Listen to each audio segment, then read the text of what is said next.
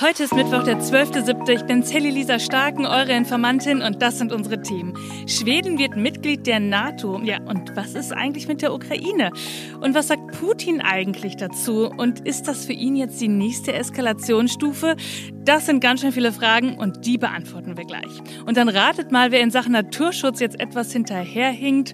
Ja, genau, das sind wir. Und darum geht's heute auch. Und dann auch um ein neues Naturschutzgesetz auf EU-Ebene und ob das jetzt dazu führt, dass wir bald weniger Lebensmittel haben. Und zum Schluss, da sprechen wir nochmal über das Cannabisverbot. Da hatte das Bundesverfassungsgericht nämlich was zu sagen. Und dann auch noch über die Hitze in Deutschland. Ich habe da nämlich ein paar Tipps für euch. Los geht's! Die Informantin. News erklärt von Sally Lisa Stark. Ihr Lieben, am Mittwoch, das Mitte der Woche, so würde es das sonst jetzt sagen. Ja, lange ist das her, dass ich das das letzte Mal gehört habe, obwohl stimmt gar nicht. Mit meinen Patenkindern höre ich das doch das ein oder andere Mal. Ähm, und ehrlich gesagt, gibt es dazu gar, gar keinen Übergang, aber mir ist einfach unfassbar heiß. Ich sitze in dieser Podcast-Kabine und schwitze. Wie geht's euch mit der Hitze? Für mich ist es irgendwie echt anstrengend, wenn es über 30 Grad sind. Und dann würde ich am liebsten nur ins Wasser springen. Und habe das Gefühl, dass ich es eigentlich entweder wirklich nur im Wasser Wasser aushalten kann oder in dunklen Räumen. Ja, aber wisst ihr eigentlich, wie ihr euch gut dagegen schützen könnt?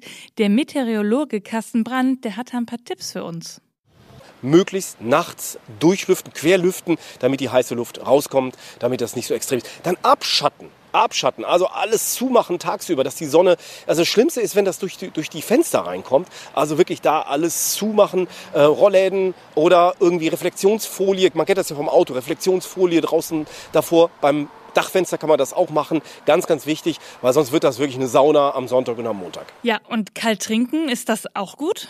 Bitte, nicht so eiskalt trinken. Ich sehe dann immer Eiswürfel und, und das, also alles Mögliche wird da runtergekühlt. Ihr müsst überlegen, ihr seid eine Heizung. Euer Körper ist eine Heizung. All das, was ihr kalt in euch reinschüttet, muss der Körper nochmal hochheizen. Letztendlich verbrennt das zwar Kalorien, aber es wird euch wärmer nachher. Okay, also gehen wir lieber eine Runde baden?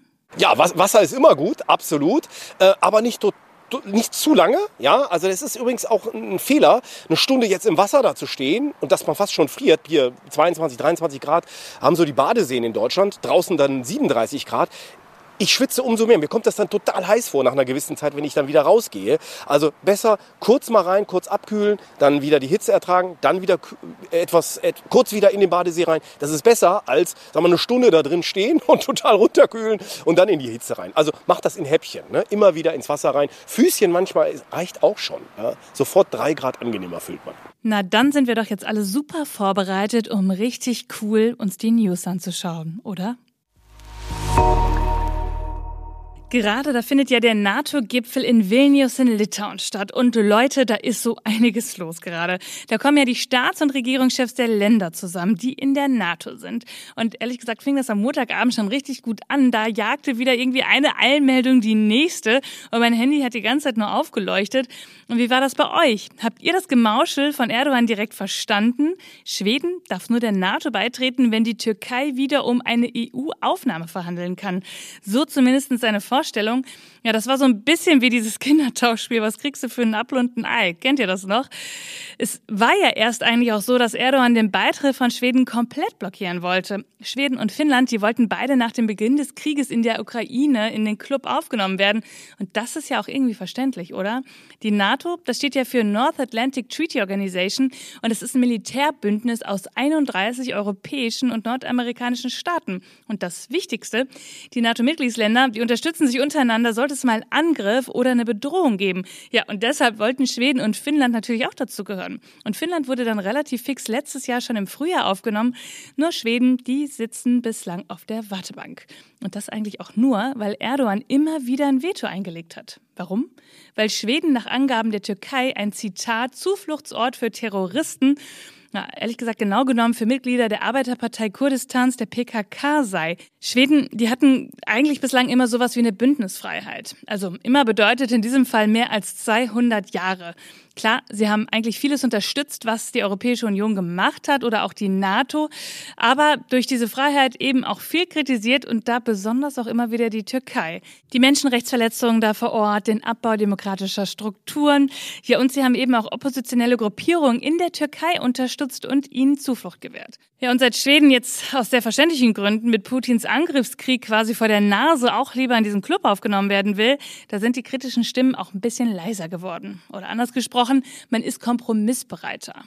Ja, und dann gab es schon auch die nächsten News. Erdogan hat sich am Montagabend noch vor dem Start des EU-Gipfels mit Schweden die Hand gegeben und damit den Weg für die Aufnahme in die NATO freigemacht.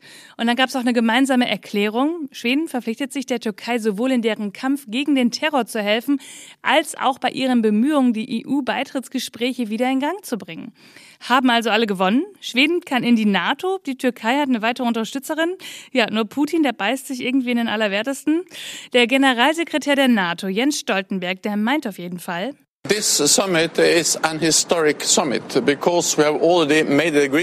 dieser Gipfel ist jetzt schon historisch, weil wir die Einigung getroffen haben, dass Schweden ein volles Mitglied dieser Allianz wird. Das ist gut für Schweden, gut für die Türkei, gut für die gesamte NATO und zuletzt auch für Litauen und andere Länder in der Region.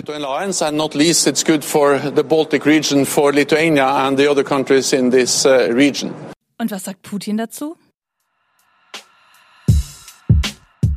Na, dazu meint Stoltenberg Folgendes. Es ist eine klare und starke Botschaft und zeigt auch, dass Putins Angriffskrieg gegen die Ukraine ein großer strategischer Fehler war.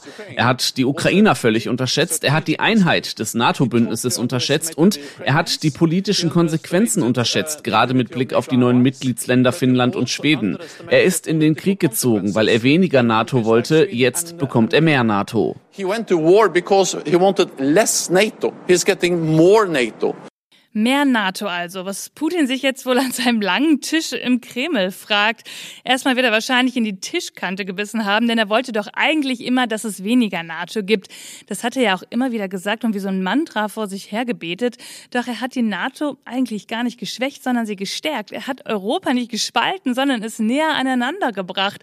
Ich denke auch oft darüber nach, dass Leute früher immer auf die Frage, was sie an Europa so schätzen, gesagt haben, ja, Reisefreiheit oder Erasmus. Und wenn ich die Leute jetzt frage, dann antworten sie Zusammenhalt und Frieden. Ja, und die NATO, die wird ja nicht größer, weil sie Russland irgendwie ans Zeug flicken will, sondern die Länder, die suchen Schutz und Nähe. Ohne den russischen Angriffskrieg wären wohl weder Schweden noch Finnland auf diese Idee gekommen. Putin hat sie also eigentlich genau zu diesem Schritt gedrängt und sie nicht davon abgehalten. Interessant, oder? Und jetzt fehlt eigentlich nur noch die Ukraine in der NATO, oder? Ja, und das ist jetzt natürlich auch Thema auf dem NATO-Gipfel in Vilnius, der gestern und auch heute läuft. Für uns ist von Anfang an wichtig, dass es Sicherheitszusagen für die Ukraine gibt, die nach einem Frieden wirksam sein können. Und dazu werden wir auch jetzt die notwendigen Vereinbarungen treffen, die jetzt für das, was wir aktuell an Unterstützung leisten, relevant sind, aber auch für das, was dann in einer Friedenssituation erforderlich ist. Da hört sich der Bundeskanzler Olaf Scholz ein bisschen verklausuliert an. Nochmal im Klartext. Mitgliedschaft erst dann, wenn der Krieg vorbei ist.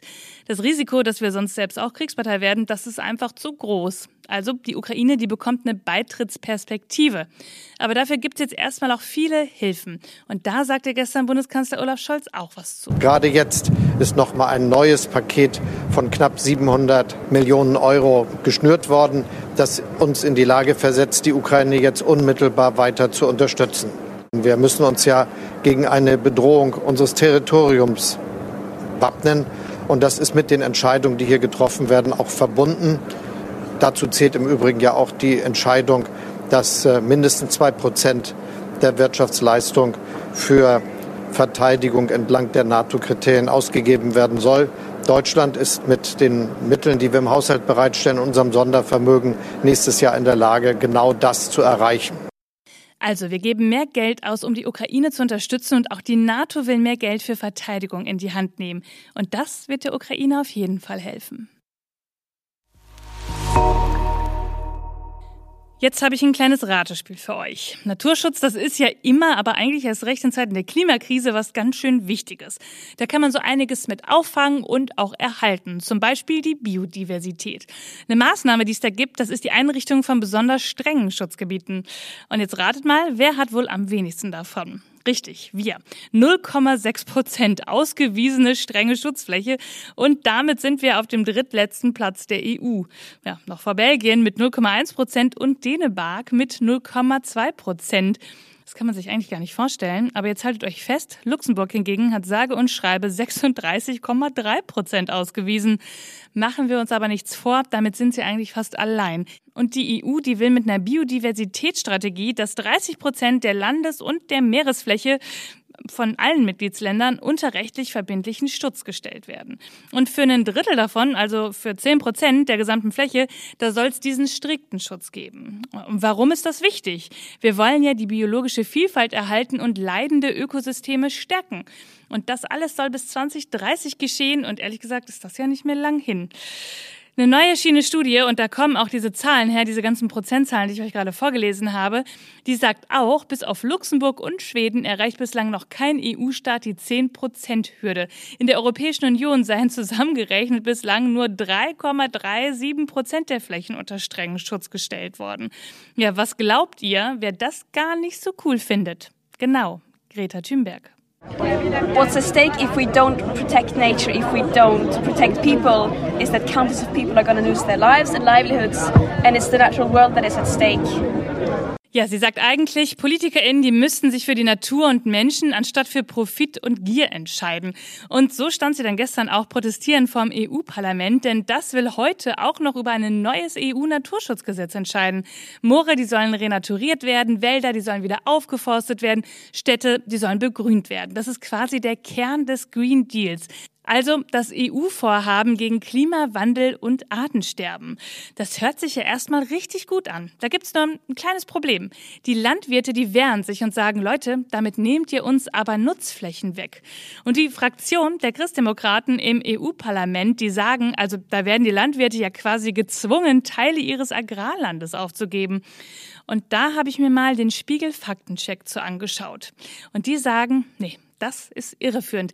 Die Christdemokraten, die würden sich dabei auf eine Passage im Gesetzesentwurf beziehen und da steht, Zitat, bis 2030 sollten mindestens 10 Prozent der landwirtschaftlichen Fläche mit Landschaftselementen mit großer biologischer Vielfalt gestaltet werden. Aber das, das wurde auch schon in der rechtlich unverbindlichen EU-Biodiversitätsstrategie 2020 festgehalten.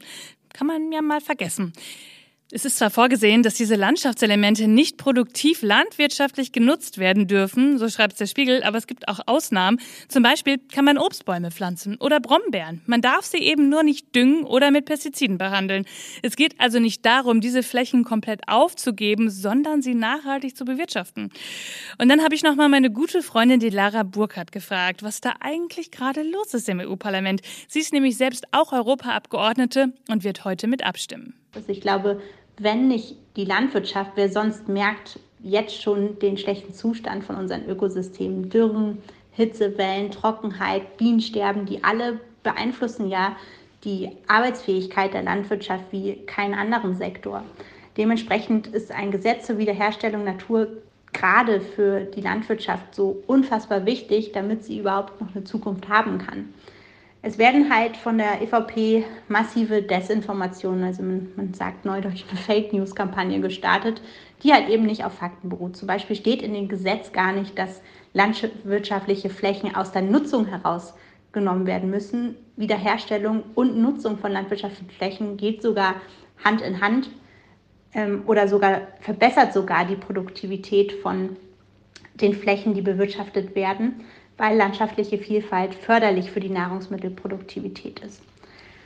Das ist nur eins von vielen Beispielen dieser massiven Desinformationskampagne und ich hoffe nur, dass wir morgen bei der Abstimmung es schaffen, die Mehrheiten zu sammeln. Es ist eben auch so, dass nicht alle in der konservativen Fraktion einverstanden sind mit diesem Fake News Trump-Style-Kurs der Fraktionsspitze und deswegen ist es wichtig, dass wir morgen Mehrheiten für dieses Gesetz im Parlament zusammenbekommen.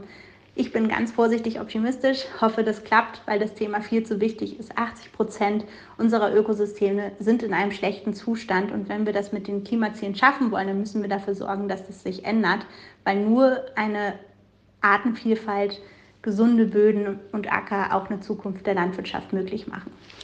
Vielen Dank für deine Einschätzung, Delara. Wir werden wieder drauf schauen, was aus diesem Gesetz heute wird. Wenn ihr euch weiter damit beschäftigen wollt, lest die Fakten doch gern nochmal im Spiegel-Check nach.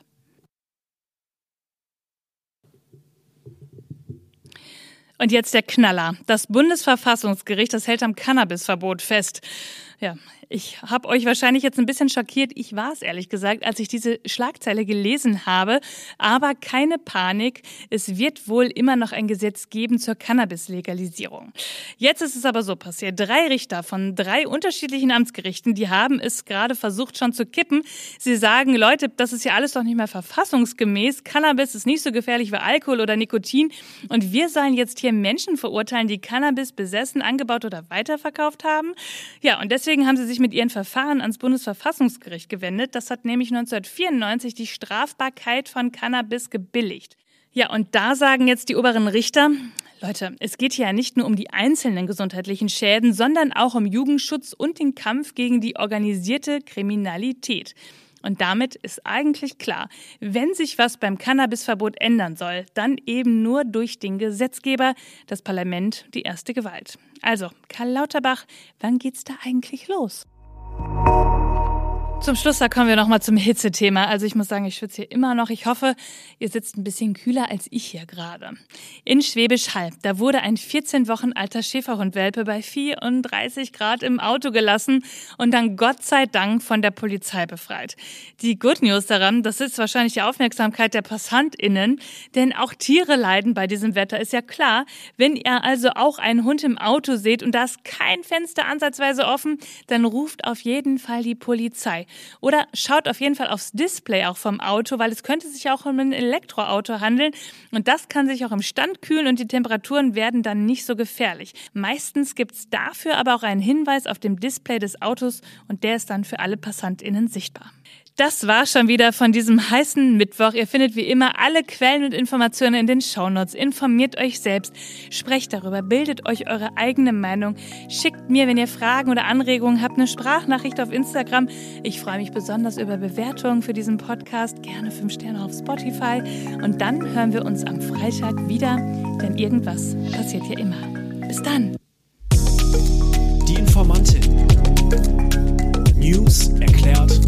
Sally Lisa Stark. Eine Produktion von 7 One Audio.